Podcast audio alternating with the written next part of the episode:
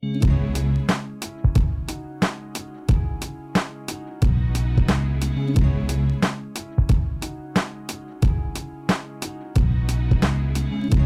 à tous, bonjour à toutes, bienvenue sur Cause Commune, bienvenue dans ce nouvel, nouveau numéro, nouvelle saison même de Ainsi va la ville, l'émission dédiée aux pratiques urbaines contemporaines et aux réflexions autour de la fabrique de la ville. Pour cette nouvelle saison, on inaugure aussi un nouveau format. Euh, on accueille de nouveaux animateurs en la personne de Lolita Voisin et d'Olivier Godin. Fanny Taillandier est quant à elle partie à la Villa Médicis à Rome, euh, d'où nous espérons qu'elle nous enverra quelques cartes postales radiophoniques à l'occasion. Mais nous allons donc commencer euh, cette saison à trois. Bonjour Lolita. Bonjour à tous. Bonjour Olivier. Bonjour à tous. Nous allons aujourd'hui parler d'un processus, celui qu'on observe si souvent qu'on ne le commence même plus. Taxiphone, lavomatique, bar PMU et boucherie halal ferment leurs portes pour laisser s'ouvrir celles des usines à brunch, des marchands de smoothies et de toute une industrie de la nuit pour la jeunesse dorée des centres-villes. Sur 10, 20 ou 30 ans, viendront emménager aux côtés des pauvres, des précaires et des exclus, d'à peine moins pauvres étudiants de province et des publics alternatifs, plus ou moins artistes, mais toujours un peu schlag, toujours un peu punk. Ils seront bientôt rejoints par divers noctambules, des créatifs toujours un peu plus haut de gamme, les travailleurs à moitié pauvres du monde associatif, ainsi que toutes sortes de freelance, de jeunes diplômés, de stagiaires. Par la suite, les appartements bientôt libérés de leurs baux locatifs reviendront sur le marché à des prix ouvrant pour leurs propriétaires de juteuses plus-values. Quoique souvent de mauvaises factures, ils feront bientôt le bonheur d'astucieux marchands de biens, des représentants les plus successful de la Startup Nation, des jeunes ménages qui auront su s'installer tout de suite au sommet de la pyramide des revenus. Âgés de copro par âgés de copro, ceux-ci entameront la reconquête de chaque façade, de chaque entrée. Ils feront poser pêle-mêle de jolis petits carrelages et, parfois, de bien vicieuses caméras de surveillance. Ils transformeront jusqu'aux boîtes aux lettres, assorties de petites plaques aux typographies proprettes. Avant que vous ne le sachiez, votre immeuble pourri n'en sera plus un. Appelez-le désormais résidence. Ce texte est un extrait, un extrait d'un biais d'humeur sous forme d'un projet de tribune que nous a fait passer Hugo Christie. Hugo Christie est urbaniste, auteur et grand repenti. Journaliste repenti, promoteur immobilier repenti, militant politique repenti. Bonjour Hugo Christie. Bonjour Paul Citron. Salut. Bonjour. Alors, première question. Tu décris des phénomènes. Où ont-ils lieu?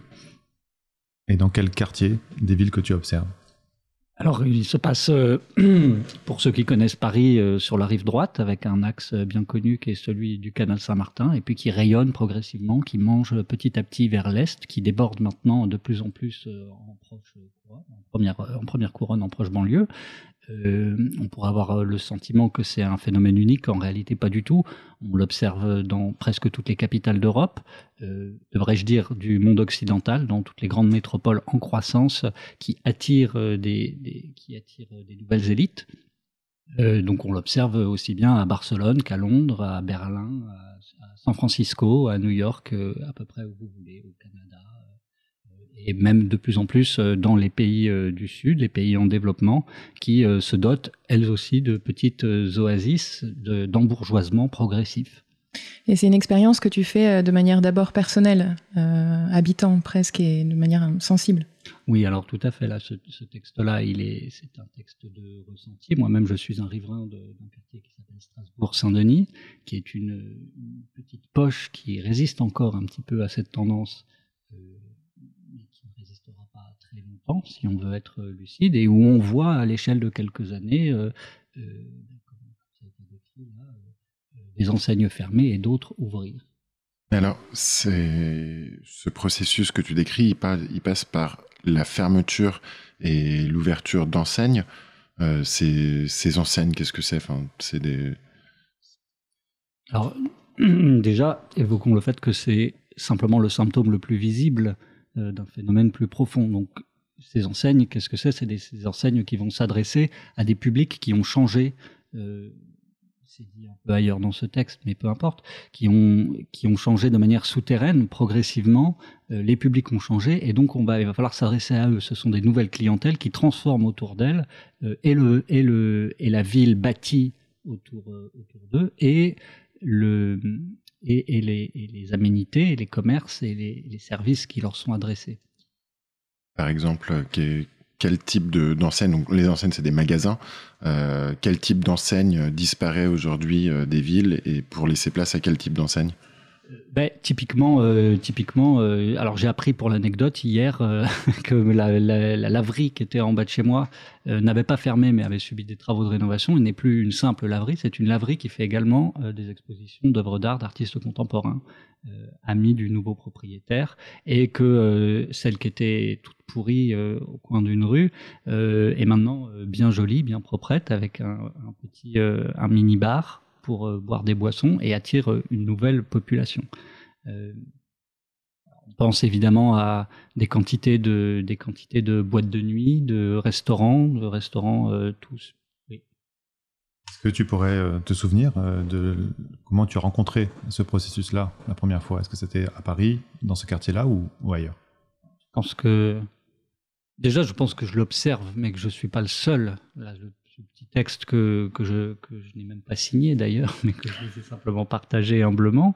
Euh, ce petit texte-là aurait pu être écrit par à peu près n'importe qui qui traverse les rues de Paris euh, depuis 15 ans. Après moi, il y a 15 ans, j'étais pas là, mais peut-être que d'autres quartiers subissaient les mêmes transformations à ce moment-là.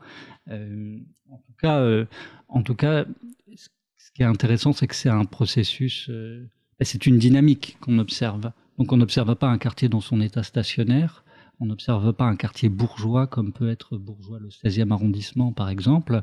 On observe un quartier qui euh, était d'une certaine teneur sociologique à un moment et qui sera d'une autre teneur sociologique demain. Et on le trouve à cet état euh, de passerelle. On est en, entre deux états. Euh, et qui est un état très particulier parce qu'il est à la fois magique, c'est une, parenthèse argentée pour les quartiers de, vraie mixité sociale, c'est les, les rares espaces-temps où euh, et les très pauvres et les très riches peuvent se fréquenter, du moins se côtoyer, cohabiter. Euh, et en même temps, c'est très triste parce qu'il y a quelque chose qui relève de la tragédie, euh, dans le sens où l'histoire s'écrit d'elle-même systématiquement. On sait toujours comment tout ça se termine. C'est-à-dire, euh, euh, bah vous avez peut-être vu les récents chiffres de l'immobilier à Paris. on n'est plus si loin euh, du jour. C'est peut-être une affaire de quelques années avant que le 11e arrondissement de Paris devienne aussi cher que le 16e arrondissement de Paris. Peut-être avant d'entrer dans le détail de ces processus et des mécanismes qui conduisent à, à ces expériences, on pourrait essayer de qualifier avec toi les expériences elles-mêmes un petit peu plus. Dans ton texte, on ressent quelque chose comme un malaise, euh, une réaction assez affective. Est-ce que tu pourrais développer un peu cette... Euh, oui, alors ce texte, je l'ai écrit autour d'une notion que j'ai entendue auprès d'amis d'amis et qui m'a dit en passant devant je ne sais même plus quoi, euh, un festival, c'est connardisé. Et ce mot a fait mouche en moi. Je me suis dit, il a décrit quelque chose. Et il a décrit quelque chose qui n'était pas simplement de l'embourgeoisement, il a décrit quelque chose qui allait plus loin. C'est un mélange entre de l'embourgeoisement, euh, du snobisme, euh, quelque chose de très esthétisant. Donc, si on veut parler d'ambiance, parlons de l'imaginaire qui a tout autour de, ce phénomène-là, euh, qui va avec ces bataillons de, graphic designers, euh, de typographie, de, décorateurs d'intérieur, euh, où il y a dans cette tendance contemporaine qui est celle du Instagram ready, une volonté de faire des choses pour qu'elles soient belles et qu'elles montrent qu'elles sont belles. Il y a quelque chose de très ostentatoire aussi dans ce phénomène-là. Est-ce que tu te sentirais d'essayer de nous décrire ces ambiances esthétiques? Parce que bon, tu parles de, voilà, de, d'un, imaginaire, d'une esthétique, d'une Instagramisation euh, relative à cette connardisation euh, que tu évoques. Mais donc, comment on pourrait décrire ça euh, à nos auditeurs? Décrire, décrire visuellement. Décrire visuellement, voilà. Qu'est-ce que cette esthétique qui, bah, qui, qui, qui te met en colère? Euh, c'est une esthétique qui, qui, qui est, c'est ce qui est dit aussi dans le texte, assez, assez copier-coller. Euh, et donc, euh, en en parlant, vous allez tout de suite la reconnaître. C'est une esthétique de menu de restaurant qui finissent par tous se ressembler les uns aux autres. C'est une esthétique de lieu hipster, inspirée d'outre-Atlantique principalement, très matinée et c'est là tout le, tout le, tout le paradoxe, toute l'ironie, presque l'insulte en réalité matinée de, de l'imaginaire de la contre-culture, souvent, des choses issues euh, du DIY, des choses issues du. Alors le DIY, qu'est-ce que c'est? Le do it yourself. Ça veut dire quoi? Alors ça, c'est plus les, c'est plus la communauté de ceux qui aiment faire et refaire les choses elles-mêmes. Donc plus issu d'un monde militant écologiste à la base, euh, minimaliste aussi, tout ce courant de lifestyle qu'on appelle le minimalisme et qu'on voit euh, assez fort dans, tous ces, dans tous ces lieux qu'on vient de décrire.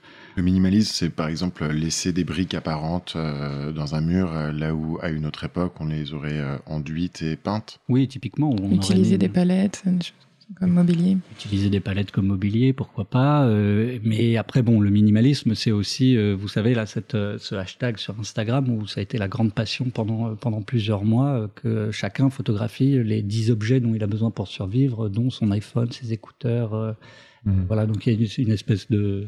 Tu as employé le mot de, de hipster, qui est peut-être pas familier pour tout le monde parmi nos auditeurs. Est-ce que tu pourrais définir selon toi Alors le hipster, c'est une, c'est une, c'est une figure qu'il faudrait effectivement, qui, est assez délicate à définir en réalité si on essaie de la définir. Je pense qu'il y a une généalogie du hipster à faire qui remonte au dandisme, à Baudelaire, à tout ce que vous voulez. C'est, euh, c'est un peu les successeurs, les fils et filles de, des bobos, comme on, comme on disait, les bourgeois bohèmes. Euh, ils ont quelques caractéristiques. On les décrit comme étant plus cyniques, peut-être plus plus éduqués, plus postmodernes à leur manière.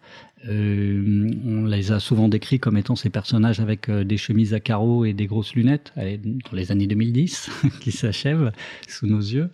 Euh, et en réalité, c'est des personnages un peu d'avant-garde, de dandy, de, avec ce que le dandisme comprend de snob, euh, et en même temps d'éclairer et qui ont peut-être fait des émules et ont quitté le statut d'avant-garde, ou alors peut-être que ce ne sont plus les avant-gardes, mais qu'ils ont simplement été copiés. En tout cas, euh, leur esthétique est aujourd'hui partout. Et ce qui est intéressant, c'est que c'est devenu une esthétique mondialisée aussi. Il n'y a pas de différence entre le hipster de Brooklyn et le hipster de Paris euh, rive droite, ni de ni de ni de Bordeaux ou d'ailleurs. Hein. En réalité, c'est pas qu'une affaire de capitale, c'est surtout une affaire de grande ville et de centre-ville. Alors, tu, tu décris tout ça dans ton texte comme une pathologie. Euh, et donc là, à, travers ta description, bon, bah voilà, il y a des, y a des ambiances esthétiques, donc qui peuvent se, des, des modes, et ces modes, elles, elles traversent, euh, voilà, les, les, frontières des villes, elles vont de, de métropole en métropole. Qu'est-ce qui te met en colère face à ça? Qui est, qui est, on, on, sent quand même un dégoût. Te, te, voilà, t'as employé le terme connardisé.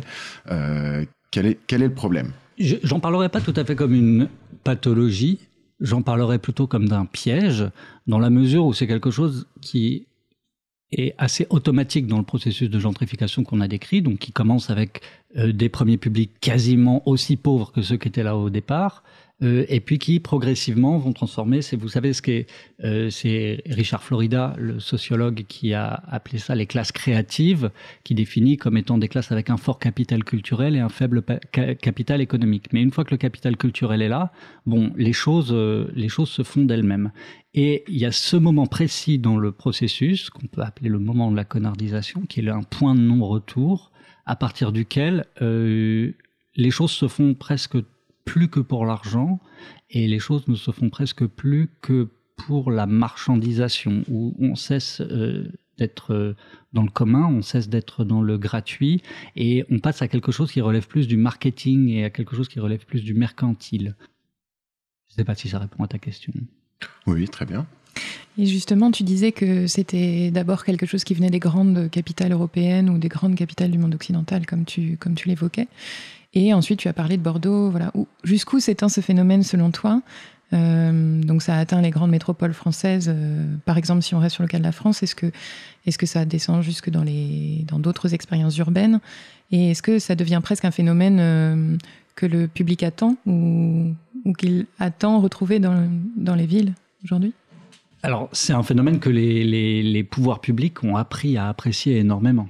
Hein, c'est ce qu'on va chercher aujourd'hui en investissant euh, dans euh, euh, tout ce qui est requalification urbaine, rénovation urbaine. Il y a cet effet un peu magique où on voit un quartier qui était stigmatisé auparavant et qui se place soudainement au cœur, au cœur d'une hype. Mais si on veut être concret et lucide, on parle en réalité même à l'échelle de Paris et de sa banlieue et des, des, quartiers populaires de cette métropole, on parle en volume de kilomètres carrés, si vous voulez, on parle même pas de 1% du territoire. Mm. On parle de minuscules enclaves euh, qui en réalité font que ce processus-là, on ne le trouve jamais à, euh, à Grigny, à Clichy-sous-Bois, à Sarcelles, à euh, Aulnay, à euh, Pierrefitte euh, et où vous voulez.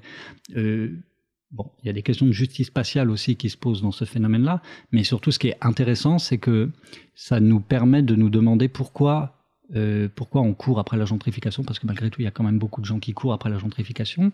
Il y a aussi beaucoup de gens qui la critiquent, et comment on peut trouver un point de vue nuancé sur ce phénomène d'embourgeoisement, et, et, comment se mettre à réfléchir à, euh, à un enrichissement des quartiers qui soit profitable d'abord à ceux qui étaient historiquement et à comment euh, mettre ça en, partage. Voilà une question euh, que de, nombreux candidats aux futures élections euh, pourront, euh, pourront se, se, poser cette année euh, et ils pourront éventuellement également écouter PNL sur Paname.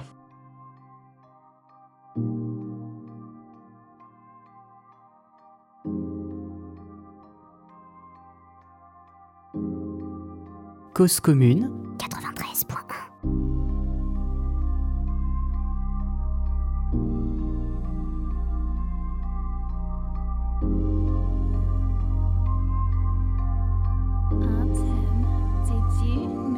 Je m'en bats les couilles, en fait c'est ça la vérité. Je reprends ma fouille, dehors la haine vient mériter viens visiter. Chez nous, pas de gros meubles, pas de grosse télé. On prend les cafards dans le mouchoir. Et moi, j'ai trop le seum depuis que je suis né. Y'a que le diable qui me laisse des pourboires. Tiens la putain de ta mère. Tu veux savoir, oui, je te pèse? Pour un putain de salaire. Laisse pas une pièce pour tes fesses. Tu veux de la punch, suce ma bite. Je ma vie, pas celle de ces bitches. Sans déconner, j'ai le cerveau vide. Les yeux vides, le compte vide, le cœur vide. J'en transmis avec du son. J'partirai seul en balade. Juste du terre et des feuilles. Et je traîne seul sur Pana Dans le hall il me faut un plan. Je suis seul à ouais mère. Des fois je rêve de la mer. Et je traîne seul sur Pana Je suis neuf dans la vie. Je veux pas leur compagnie. Je veux pas de cette vie banale. Sur Pana À mon nom tu te rappelles? À bébé 7 sur 7 Tout l'hiver. Sur Pana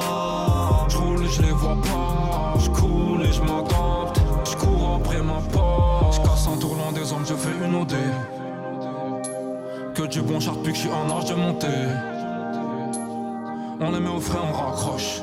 Le bruit du giro nous rappelle que le chétan nous attend prochain level 300 tractions, smoke inter ego, j'ai des ailes Wesh le dada, on tombe c'était pas, on s'adapte C'est un dada, ça paye pas, c'est reptata Dis-moi t'étais où quand je faisais la guerre? J'pète une axe, mon place fait le tour de la terre. La haine qui nous catapulte. J'peine avoir au pas ta pute. J'fais P2 à Casper. Quand ça pue, ben je casse ma puce. Le poche me fait la soirée. Cette tasse me fait la soirée. On sait qu'ils nous aiment pas, ils savent qu'on les pêche. contre le P9 sur le bout de Gilles Ces bâtards sont bien loin dans notre vie. Chacun son P9, chacun son revêt.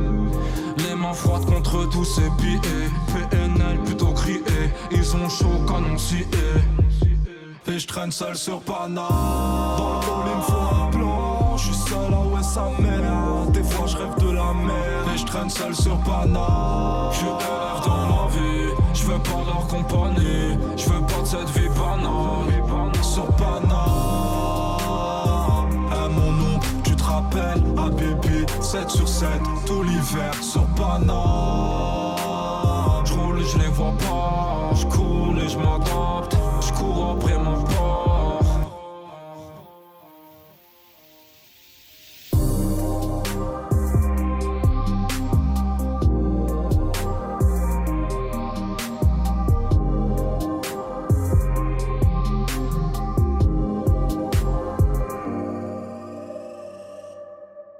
études en laboratoire en attestent.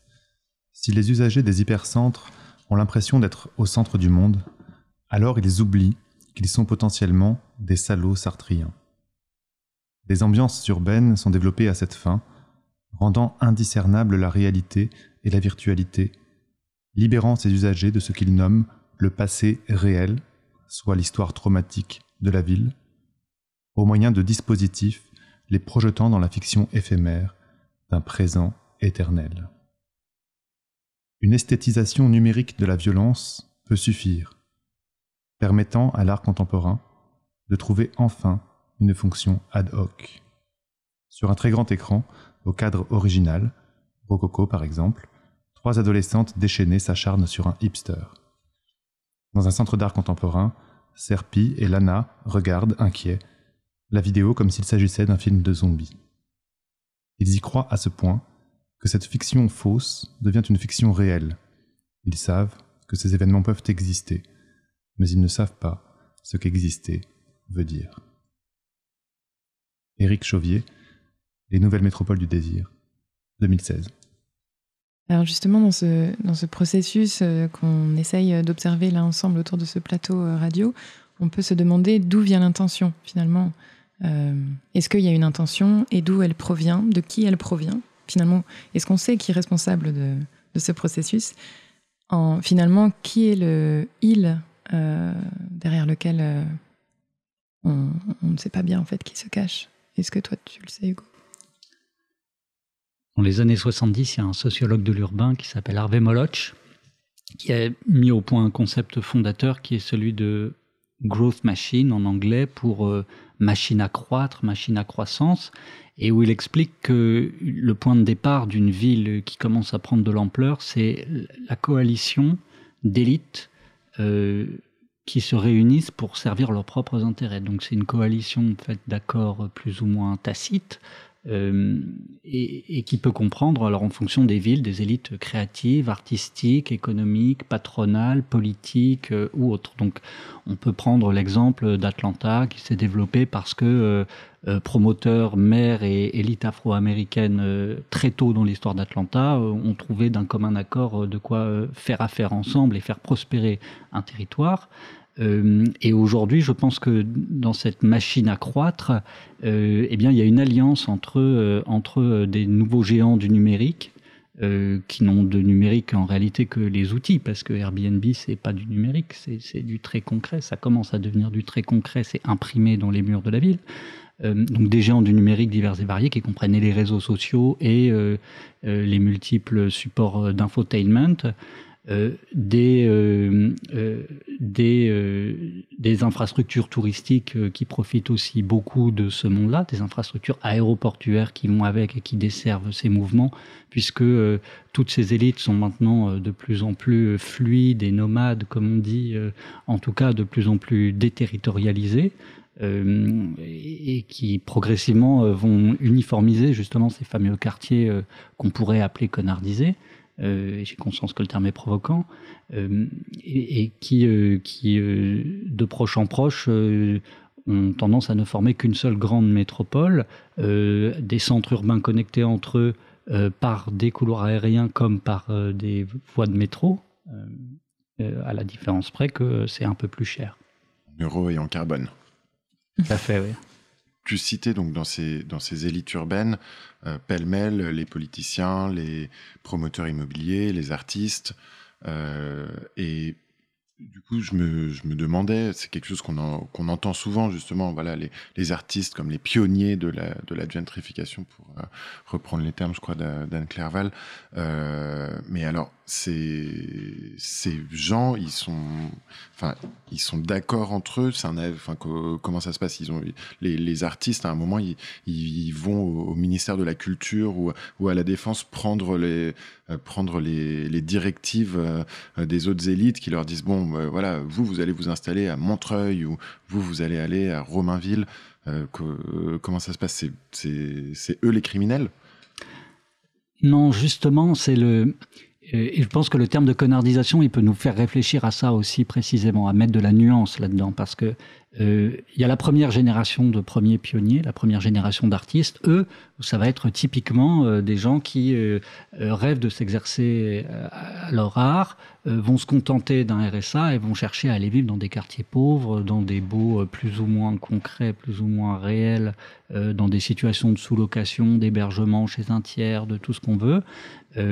mais vous savez, le, la sociologie a par exemple étudié le, phénomène de gentrification à New York et en fait la généalogie pour remonter jusqu'au jusqu'au mouvement punk des années 70 et en disant en fait l'arrivée, l'explosion de la scène punk à New York, euh, c'est de là que tout découle parce qu'une fois que les punks sont là, c'est des salles de concert, donc ça veut dire des publics venus d'ailleurs qui viennent et, à partir de là, c'est plus dans les mains des punks en réalité. Donc c'est pour ça que c'est pas des criminels, il n'y a pas d'intentionnalité du tout de leur part. Euh, et quand on réfléchit au terme de connardisation, si on se demande où est-ce que ça se situe, qu'est-ce que ça peut bien vouloir dire, euh, peut-être que précisément ça arrive au moment où il y a de l'intentionnalité et où il y a une intentionnalité, euh, j'allais dire, euh, capitalistique quasiment, c'est-à-dire où il y a une, une, réflexion patrimoniale derrière et où on n'est plus face à des jeunes artistes qui cherchent à percer sur la scène, mais face à des, des artistes qui cherchent à être cotés, par exemple, ou qui ouvrent des galeries, ou qui, qui cultivent une forme d'entre-soi, par exemple. Et donc, à qui profite euh, ce phénomène euh, directement au niveau euh, économique, capitalistique? À la fin des fins, à la fin des fins, j'ai envie de dire qu'elle profite aux propriétaires des murs, aux propriétaires de la ville. Vous savez qu'une ville a toujours des propriétaires. Hein. Si vous marchez dans une rue de Paris, vous comptez le nombre d'appartements et vous dites celui-là il vaut 500 000, celui-là il vaut 1 million, celui-là il vaut 1 million 5. donc quand vous regardez une rue, ça vaut des milliards d'euros. Ils appartiennent à quelqu'un. Et à la fin des fins, c'est eux qui profitent de cette création de valeur. Arrêtez-moi si je me trompe. T'en penses quoi, Paul Je suis sûr que tu as un avis? Non, moi, je j'ai pas d'avis, mais effectivement, il y a, enfin, les détenteurs de capitaux euh, qui peuvent être à la fois des, sociétés ou des ou des particuliers euh, sont, enfin, je te rejoins sur le fait que ils sont sans doute les acteurs de cette coalition de croissance dont euh, dont tu parlais. Maintenant, voilà, je pense qu'on pourra se poser à un moment la question de la, de la régulation et de la redistribution. Euh, on est voilà, le dernier livre de Thomas Piketty vient de paraître cette semaine. Mm. Euh, on enfin voilà, euh, effectivement, c'est à la mode.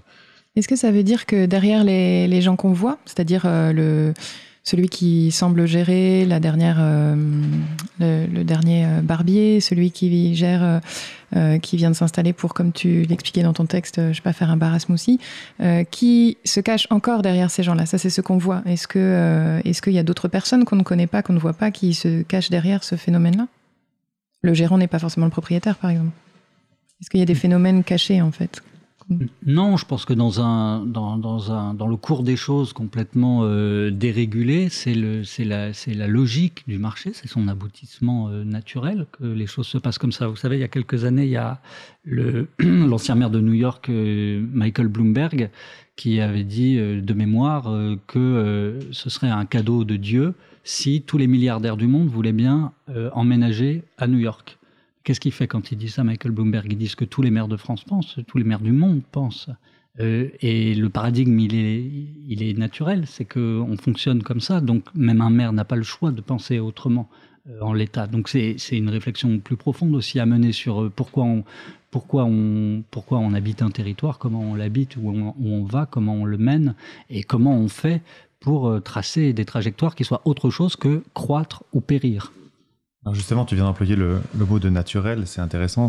Euh, si on, continue d'aller vers les mécanismes et, les causalités qui peuvent euh, aboutir à certains des effets qu'on a décrits depuis le début de l'émission, la, production de la ville euh, est-elle un phénomène uniquement naturel ou non? C'est une question assez ancienne. On peut la rapporter, par exemple, aux pionniers de la sociologie urbaine à Chicago il y a une centaine d'années, hein, qui parlaient d'une écologie urbaine en imaginant les processus de croissance comme caractérisés par des déplacements de populations successifs. Donc ça, c'est tout à fait ancien.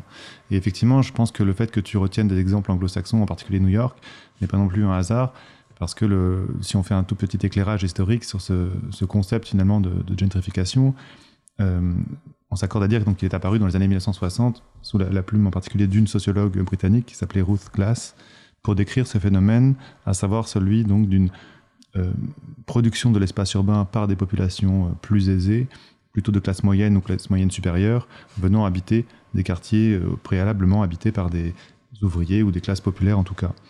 Et je pense qu'il est intéressant de, rappeler pour, euh, pour tout le monde que, effectivement, Londres, New York ou Paris ou Berlin hein, ont été des très grandes villes industrielles avec un besoin de main-d'œuvre très important et donc une présence de la population ouvrière massive en réalité. Euh, en 1900, je crois, de mémoire, que c'est autour de la moitié de la population de Paris, hein, tout simplement, qui est ouvrière, qui travaille dans des usines, des fabriques, des ateliers, euh, pour, pour faire tourner justement cette économie industrielle. Et lorsque cette économie industrielle se déplace, Hein. Elle, ne disparaît pas, elle se déplace. Post-industriel, c'est quand même toujours un peu problématique de penser comme ça. Mais en fait, nos, villes actuellement, les phénomènes que tu décris depuis tout à l'heure, on pourrait considérer qu'ils font partie simplement de ce phénomène plus général d'une société qui s'est sur-industrialisée, mais en déplaçant aussi les sites de production un peu plus loin, en particulier vers la Chine, etc. Mais euh, les effets qu'on a sous les yeux là, qui sont des effets un peu de surface, doivent être connectés, je pense, à des effets plus larges. Et c'est là où on arrive avec le concept de gentrification euh, au sein des sciences sociales actuelles, et beaucoup de débats, parfois assez tranchés, assez clivés. Euh, caricaturaux même. Caricaturaux même. Et ce que je trouve intéressant dans ta proposition euh, lexicale, disons, de connardisation, c'est qu'il est plus difficile peut-être de neutraliser la valeur d'une telle notion, là où la gentrification, tu l'as suggéré un peu plus tôt dans, dans l'émission tout à l'heure, peut être finalement perçue avec bienveillance, voire avec un certain désir, désirabilité de la part des responsables politiques eux-mêmes.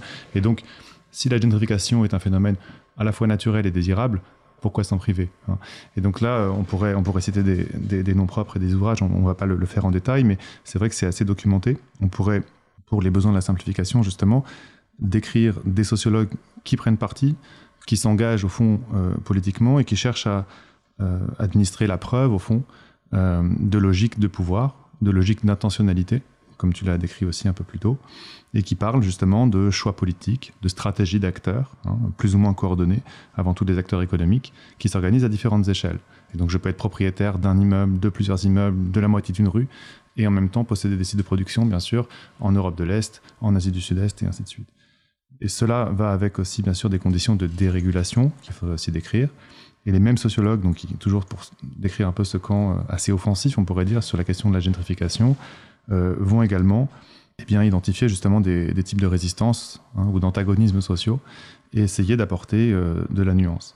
Là où je pense qu'on peut revenir justement à, notre propos, c'est que dans le terme que tu as choisi, qui est quand même celui d'une insulte, mais d'une insulte qu'on pourrait essayer de caractériser un petit peu, il y a l'expression d'une sorte de violence, hein, de violence symbolique, et c'est une des dimensions sur lesquelles ces sociologues critiques, on va le dire, insistent aussi constamment pour dire que c'est relativement violent de se voir justement, au fond, déplacé un peu de, force par ces, nouveaux arrivants dans son quartier. Ensuite, on pourrait juste dire, pour compléter un peu le tableau et le nuancer, que malgré tout, les études sur la gentrification sont plus nuancées que cela. Il y a tout un autre camp, on pourrait dire, de sociologues, sans forcément qu'ils soient opposés avec les premiers que j'ai cités, qui eux estiment que la gentrification est un processus que l'on subit hein, très largement et surtout qui soulignent justement que c'est un processus, c'est une dynamique. On peut être tour à tour euh, gentrifié puis gentrifieur et on ne choisit pas forcément, on subit. En particulier dans le cas de la métropole parisienne ou, de Londres, euh, on va assister à des choix à l'intérieur de contraintes qui sont plus ou moins serrées pour des ménages. Voilà, l'arrivée d'un premier enfant, on va se déplacer, mais est-ce que je me déplace très loin dans la quatrième ou cinquième couronne et pour avoir plus de place, mais j'augmente mon temps de transport et mon budget de transport Ou bien est-ce que je reste à proximité, mais en réduisant mon espace de vie? Ça, c'est des questions, je pense que de nombreux auditeurs pourront euh, aisément euh, illustrer euh, avec leur, leur propre proximité, leur propre famille et, réseau d'amis. Donc, de ce point de vue-là, si on revient à ton concept à toi, je, trouve intéressant, et on pourrait transformer ça en question, que ce soit un concept qui résiste au fond à cette appropriation ou cette bienveillance possible, on peut pas désirer euh, être connardisé ni connardiser soi-même. Est-ce que c'est l'esprit un peu polémique de ta formule? Alors, il y, a une, part d'autocritique évidente hein, de mon côté dans le terme de, connardisation, mais aussi parce que du coup, ce terme peut servir à chacun de boussole aussi pour naviguer dans la ville et comprendre ce qu'il fait quand il le fait. Voilà. Est-ce que est-ce que je vais choisir de dépenser mon pouvoir d'achat euh, bah, précisément euh, à la boucherie du coin ou euh, dans le dernier pop-up store euh, euh, sympathique à l'identité visuelle importée d'ailleurs et qui n'a rien à voir avec avec les particularismes du quartier, du territoire, de son histoire, de ses accents, de tout ce que vous voulez. Je dirais que le, terme il sert aussi à il sert à souligner il sert à souligner que la gentrification, elle devient problématique quand il y a une volonté de faire de l'entre-soi, quand elle, quand elle ghettoise euh, les nouveaux nouveaux riches, si on veut dire. Le nouveau ghetto du Gotha dont parlaient euh, les Pinsons Charlot, par exemple. Oui, même si en réalité, je pense qu'eux, ils parlent vraiment des dernières tranches du 1%. Oui. Là, on est sur un truc encore un peu plus large. On est sur, euh, euh, pour paraphraser, euh, je ne sais plus qui, euh, on, parle, on parle de prolétaires qui ont de l'argent, finalement. Hein. On parle de ménage, ça démarre à partir de 2000 euros. Vous pouvez commencer à gentrifier un quartier. Donc, on n'est pas, on pas non plus sur, c'est des toutes petites élites. Hein. et donc, sur la volonté, la volonté de faire de l'entre-soi, euh, ça, je pense que c'est intéressant par rapport à l'éclairage historique que tu nous donnes, euh, en se rappelant bien que, effectivement, euh, Paris euh, ou Londres sont des villes avec des histoires largement ouvrières. C'est pas pour autant qu'aujourd'hui les, les, métropoles n'ont plus besoin de cols bleus et de prolétaires. En réalité, il y en a des, en a des océans autour de nous pour c'est à nouveau dans le texte, mais euh, conduire nos Uber, euh, servir nos smoothies, euh, laver les toilettes de nos boîtes de nuit et de nos bureaux très tôt le matin, même si on habite à l'autre bout de la région et qu'il n'y a pas de transport en commun. Moi, je trouve c'est intéressant le, le fait que tu prennes comme, comme vecteur, ou comme vecteur, ou comme, plutôt comme curseur l'entre-soi. Je veux dire, quand souvent quand on, quand on désire habiter un quartier, euh, on y va pour plusieurs raisons qui peuvent être la localisation, qui peuvent être l'ambiance de ce quartier, qui peuvent être juste le, prix qu'on est est capable de mettre dans, dans un logement. Euh, et, donc du coup, on voilà le, le choix d'un quartier va être la conjonction de de tout ça. Et du coup, quand on arrive dans un quartier, euh, par exemple les, les quartiers gentrifiés ou en voie de gentrification à Paris, en, en Ile-de-France, bien souvent les gens y vont euh, parce qu'ils ont envie, enfin parce que ça, ça, leur plaît finalement, c'est euh, ce côté un peu mixte socialement, etc. Euh, se, dire que voilà, et, quand on arrive dans la métropole parisienne, ça peut être éventuellement plaisant de se retrouver dans un, dans un quartier euh, mélangé parce que, parce, parce, que ça donne un effet métropolitain qu'on n'a pas dans d'autres dans d'autres villes plus, plus petites ou villes euh, en, en, France. Donc alors comment faire pour... Et à partir d'un moment, ça ne leur plaît plus, ou ça ne plaît plus, ou alors c'est plus les mêmes. Mais en mmh. tout cas, c'est précisément là la, la frontière entre ce qui est connardisé et ce qui n'est pas connardisé. Et justement, et comment est-ce que cette proximité euh, spatiale euh, peut euh, être de la vraie proximité sociale? C'est-à-dire que c'est pas parce que euh, j'habite dans un quartier euh, qui où voilà où mon voisin de palier va être différent de moi au niveau social, au niveau culturel, à tous les niveaux imaginaires que je vais nécessairement fréquenter euh, la même boucherie, fréquenter le même bar, euh, et que mes enfants iront d'ailleurs fréquenter les mêmes écoles. On sait que la, mixité sociale, ça se joue beaucoup aussi euh, à ce niveau-là, et ça se joue en fait dès l'école. Donc ce sont ces choix dont tu, parles, parce que d'un autre côté, pourquoi à, quel moment est-ce qu'on encouragerait des gens à ne pas aller habiter un quartier qui leur plaît parce que euh, ils risquent euh, la conséquence lointaine de leur, de, de leur action, euh, c'est que en fait leur voisin de palier un beau jour ne pourra plus se payer euh, le loyer qu'aujourd'hui il peut payer. Oui, oui, mais alors je pense que tu mets le doigt précisément là où il faut. Euh, d'abord, rappelons que euh, si euh, aujourd'hui la gentrification est soutenue sans le dire par énormément de politiques, c'est parce que, tant mieux, un des grands objectifs phares consensuels sur lequel tout le monde est d'accord, c'est celui de la mixité sociale. Donc si on veut être cash, à un moment, ça veut dire qu'il faut gentrifier des quartiers pauvres et appauvrir des quartiers riches. Alors celui-là, on l'oublie tout le temps, mais en réalité, on ne peut pas faire l'un sans l'autre. Ça peut arriver. Ça peut arriver, mais on le présente rarement comme ça. C'est très rare.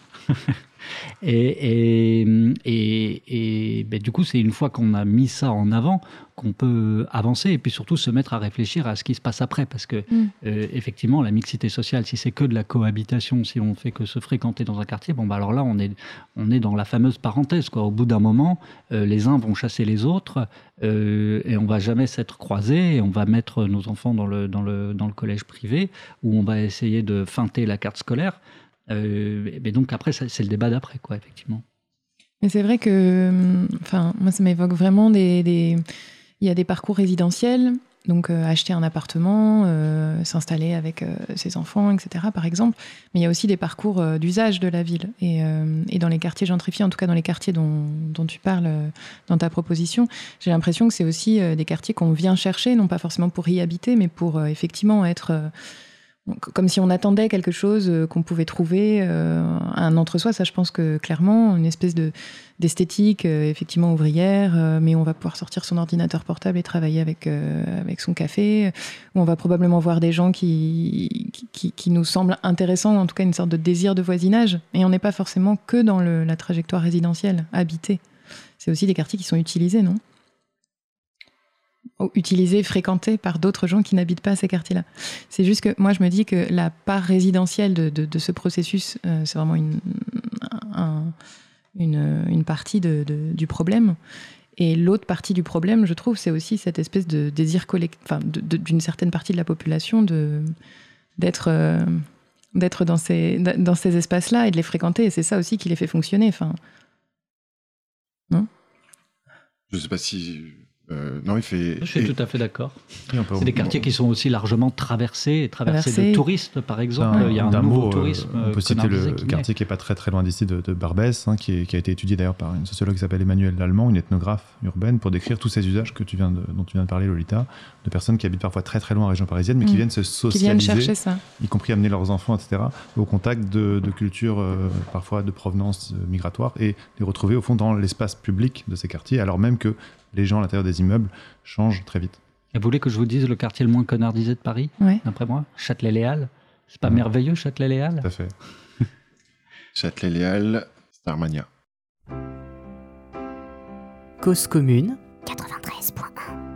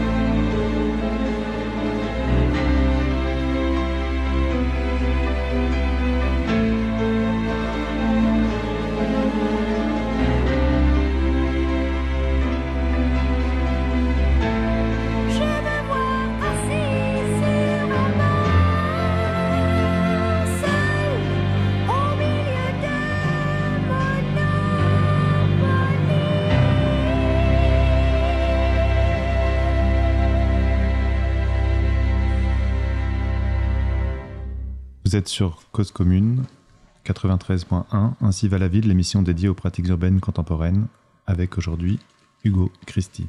Alors, nous avons parlé euh, au cours de la conversation que nous venons d'avoir à de nombreuses reprises finalement d'une forme de violence, d'une métaphore un peu guerrière qui est souvent utilisée justement euh, par certains sociologues critiques et puis euh, par simplement de commentateurs de, de la vie urbaine à ce sujet, en parlant de, voilà, de front, de gentrification, de pionniers, d'avant-garde, d'éclaireurs, et d'autre part, de poches de résistance, de consolidation, d'avancée, de recul. La question qu'on a envie de te poser, euh, c'est quel scénario de résistance finalement on peut imaginer euh, par rapport à ce processus? Est-ce que tu peux en parler aussi d'un point de vue justement individuel finalement? Je pense que ce qui serait salutaire premièrement, c'est que ce débat émerge tout simplement sur la scène publique euh, on est d'ailleurs une exception hein, dans le monde où on n'en parle pas de ces choses-là. Il y a un tabou étrange en France, là où euh, des groupes civiques euh, aux États-Unis, en Espagne, vont un jour faire la guerre au Airbnb du coin qui s'est ouvert, vont taguer les rues. vont taguer les rues de slogans anti-touristes ou anti-nouveaux arrivants, ou euh, quand on parle pas espagnol à Barcelone, on ne rentre pas dans la fête de quartier parce que ça fait chic euh, et on traverse pas ça comme un touriste. Au catalan. On parle pas catalan. On parle pas catalan. quand on parle français, euh, je le raconte parce que ça m'est arrivé dans le quartier de, de Gracia. Voilà, donc la première étape, ce serait de, c'est de, c'est de commencer par dire et redire qu'on est en train de parler de choses extrêmement politiques et oh, c'est en filigrane dans notre conversation. Quand on parle de la gentrification au coin de la rue, on parle d'un ordre économique mondial hein, finalement. Euh. Mais du coup, ça se joue à quel niveau? Parce qu'il y, a une différence entre aller euh, faire des, des sit-ins devant Apple en disant paye tes taxes euh, ou euh, aller euh, jeter, un, jeter un pavé dans la vitrine du, du marchand de smoothie. Euh, alors, est-ce que c'est différent? D'ailleurs, c'est pas c'est pas forcément différent. Est-ce que est-ce qu'il y aura des mouvements d'extinction, rébellion euh, devant justement euh, les des agences de voyage ou des ou des marchands de smoothies? Peut-être, peut-être. Après, c'est comme c'est comme la catastrophe écologique. Hein. Chacun place son action au niveau de son sentiment d'urgence éthique personnelle. Hein.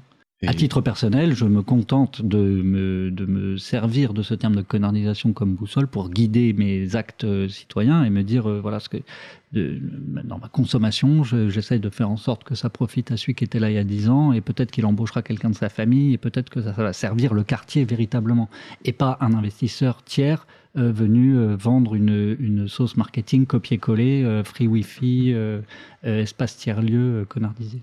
Mais il existe tout de même des institutions dans, dans nos pays, et dans tous les pays d'ailleurs. Par exemple, la, la mairie de, de Berlin vient de décider un gel des loyers pendant 5 ans. C'est une décision qui est assez critiquée par ailleurs. Quel est ton point de vue à ce sujet? Oui, oui, bah effectivement, la, la politique a encore un rôle à jouer. Euh, je, je crois que c'est la maire de Madrid avant qu'elle ne perde aux dernières élections, si je me trompe pas.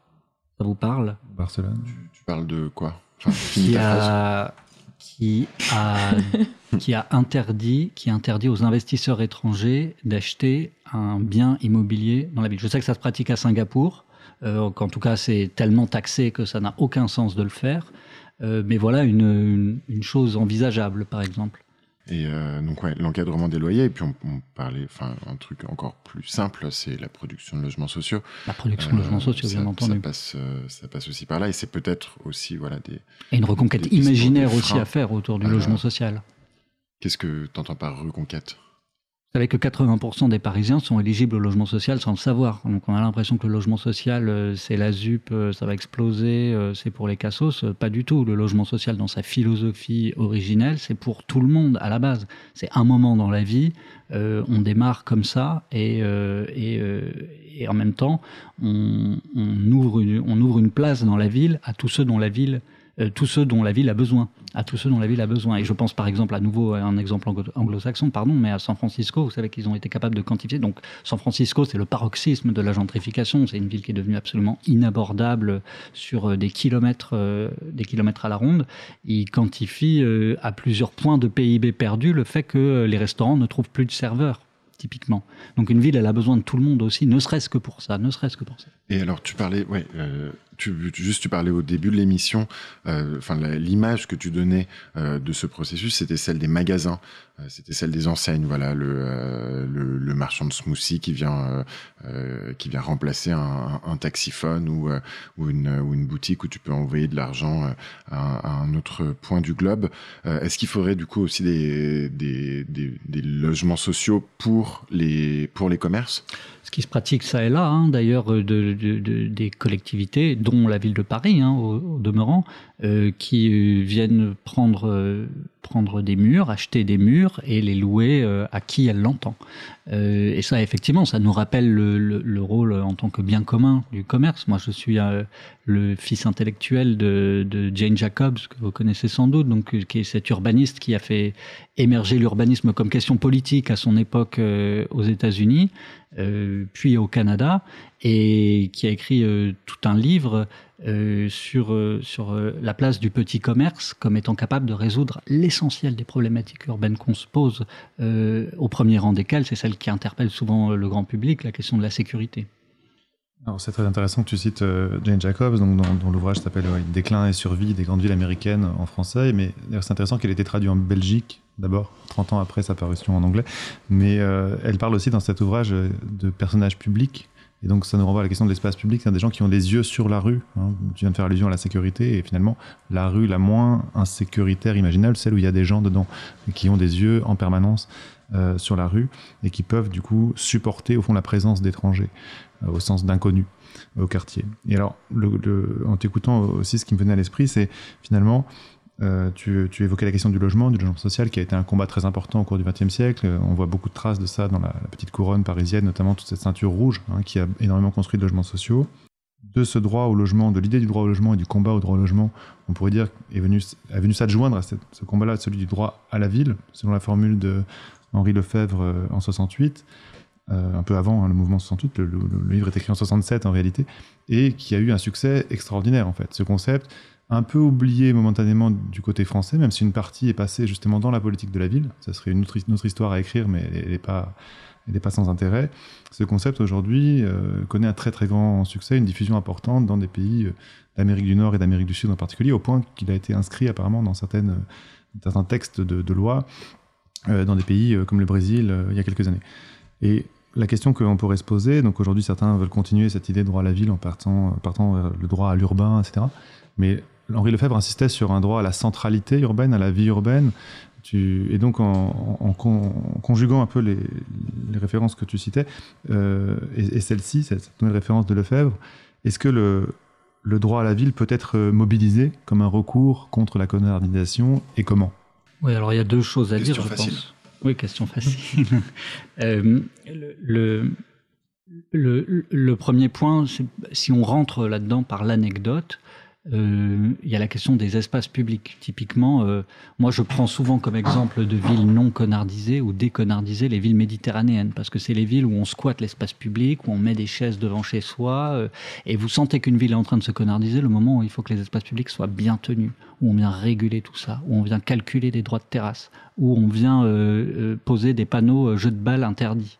Euh, bref, le moment où on fait le ménage, quoi, finalement, et où on va cacher tous les symptômes qu'on veut pas voir. Euh, voilà, ça, ça, ça c'est un, ça c'est un sujet.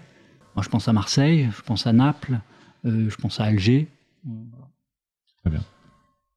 Nous arrivons au terme de cette émission. Euh, avant ce terme, on va inaugurer un, un nouveau module. Je laisse euh, Lolita le présenter. Oui, merci beaucoup Hugo pour cette discussion, une discussion qui pourrait se poursuivre pendant longtemps, mais il est temps de rendre l'antenne. On voulait euh, te faire écouter un son, un son qui a été enregistré euh, dans une ville, et, euh, et, juste avoir une sorte de, de première réaction, euh, voilà, ce que ça pourrait évoquer. D'accord. On écoute, c'est Gabriel qui a enregistré.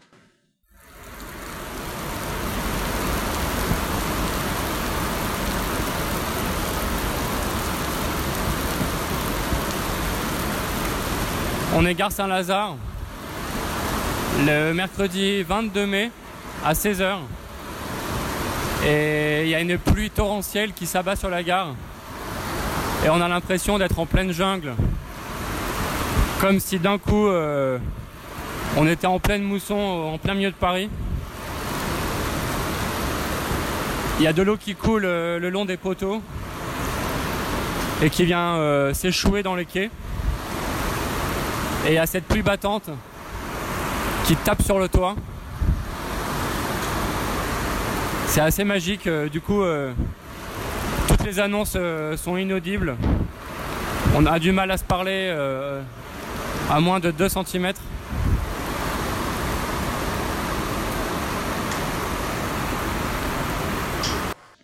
Est-ce que ça t'évoque quelque chose cette, Ouais, tout à fait, que moi je reviens quand vous voulez pour parler avec vous de la ville face à la catastrophe climatique. Très bien. Bon, bah, merci. Merci à vous. Euh, Merci Olivier, merci Lolita, merci Hugo euh, d'être venu. William, merci qui a été euh, avec nous en régie. Donc c'était Ainsi va la ville, on est toujours sur Cause Commune et euh, on donne rendez-vous euh, bientôt aux auditeurs pour euh, un nouveau numéro. et d'autres aventures urbaines Merci encore Hugo. Merci à tous. Merci Hugo.